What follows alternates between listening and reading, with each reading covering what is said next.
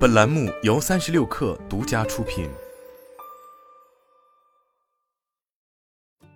本文来自《哈佛商业评论》。一个人不管多有才华，也不能保证自己有好的表现。人类潜能科学表明，一般而言，除非我们考虑到了一个人的情绪构成、偏好和性格，否则我们就不可能充分了解到这个人的整体能力。不管你多么聪明、多么博学、多么有经验，你能做到的事情和你平时做的事情之间是有差异的。这也是人才识别的工作常常缺乏成效的其中一个原因。一旦过分关注候选人的潜力，雇主就会忘记一件事：他们应该做出的重要预测。其实是候选人入职后的真正表现，特别是他们平时的表现。你不能假设你的初次约会对象给你的印象会在你们结婚五年后仍然保持一致。同样的，你对应聘者的印象和应聘者入职五年后的表现也可能有所出入。如果你觉得你自己在工作中表现不佳，你很可能是对的，因为只有少数人能做到最好，并且长时间保持百分之一百的进取心。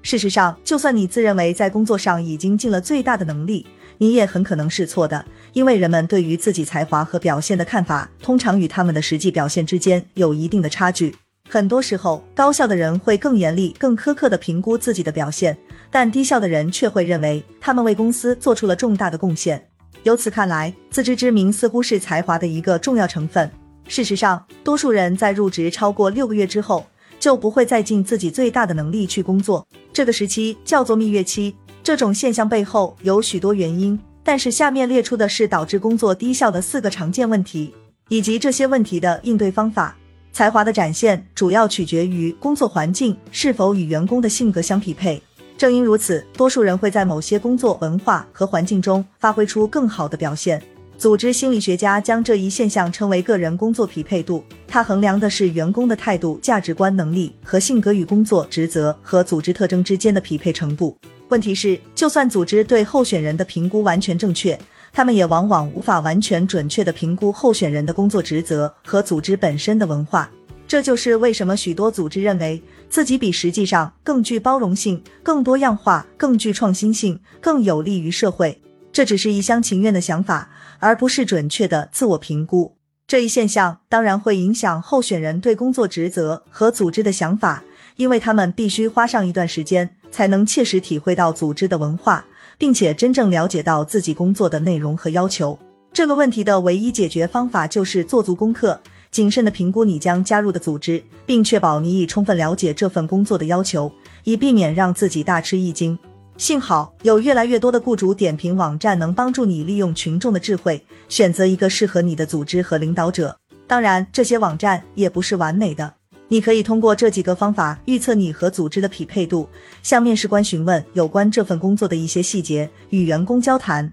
看看你跟目前从事着同样或类似职位的高校员工之间有多大的相似度。当然，在某些情况下，你对组织或者职位的主要贡献。可能就是不去完美的配合组织，这就是认知多样性的好处。但是，一个更安全的做法，就是在高校员工的背景与你相似的时候，假设你会很好的适应工作环境，并且发挥出很好的表现。有很多原因可以解释员工在工作场所为什么普遍出现热情和动力缺失的现象。事实上，其中一个主要原因就是领导者的能力欠佳，这是一个不容易解决的问题。你不可能突然找一个能激励你、指导你、为你的表现提供客观且具有建设性的意见，让你一早醒来就对工作感到兴奋的好领导来取代你的老板。值得注意的是，就算你的老板真的有能力做到这一切，他们自己的领导者也有可能能力不足，导致自己也变得不敬业。但是，就算你离不开你的老板，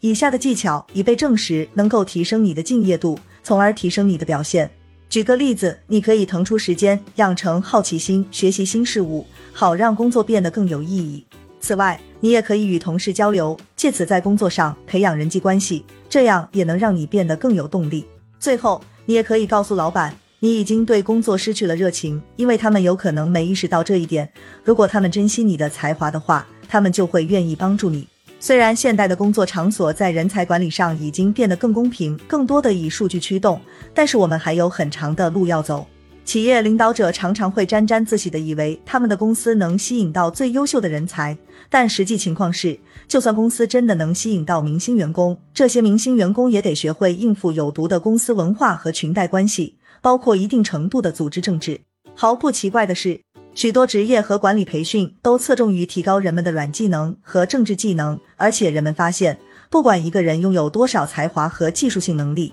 能够让事业变得更成功的。其实是政治头脑。一般来说，一个组织的文化越是受到污染和腐蚀，就会产生越多的寄生虫，就像细菌在受污染的环境中茁壮成长一样。在任何组织中，只要员工在事业上的成功与他们的实际表现和才华存在明显的差距，这种现象就会出现。要想应付这种局面，你就要认识到组织政治的存在并参与其中，但是千万不要把灵魂给出卖了。不管怎样，别以为你的才华是有目共睹的，因为这样的想法太天真了。事实上，你越有才华，你树立的敌人就会越多，特别是在工作文化有毒、政治氛围浓厚的组织中。如果情况难以改变，最好的解决方法或许就是换个组织，或者至少换个单位。值得注意的是，虽然所有的组织都带有政治氛围，但是有些组织的政治氛围远比其他组织宽松。最后一个原因说起来也太明显了。但是现如今的工作要求人们全天候投入其中，导致我们很容易就忘了人们还是有私生活的。不管一个人有多敬业、多有才华，他们自身的缺陷和各种挫折也会影响到他们的事业进展。正因如此，工作生活平衡才会成为人们热议的课题。好的老板和雇主会想了解你的处境，以便向你提供支持。可以肯定的是，他们这么做对他们也有好处，他们帮你解决这些问题。不仅能让你充分发挥你的才华，而且还能换取你对他们的长远感激之情和忠诚度。简而言之，你可以这样假设：你需要有才华才能当个优秀的员工，并且在工作上给人们留下好的印象。但是光靠才华是不够的，你要优化你的工作，让它与你的兴趣、想法和日常生活相匹配，也要警惕组织生活中的隐形社会力量。只有这样，你才能完全发挥出你的潜能。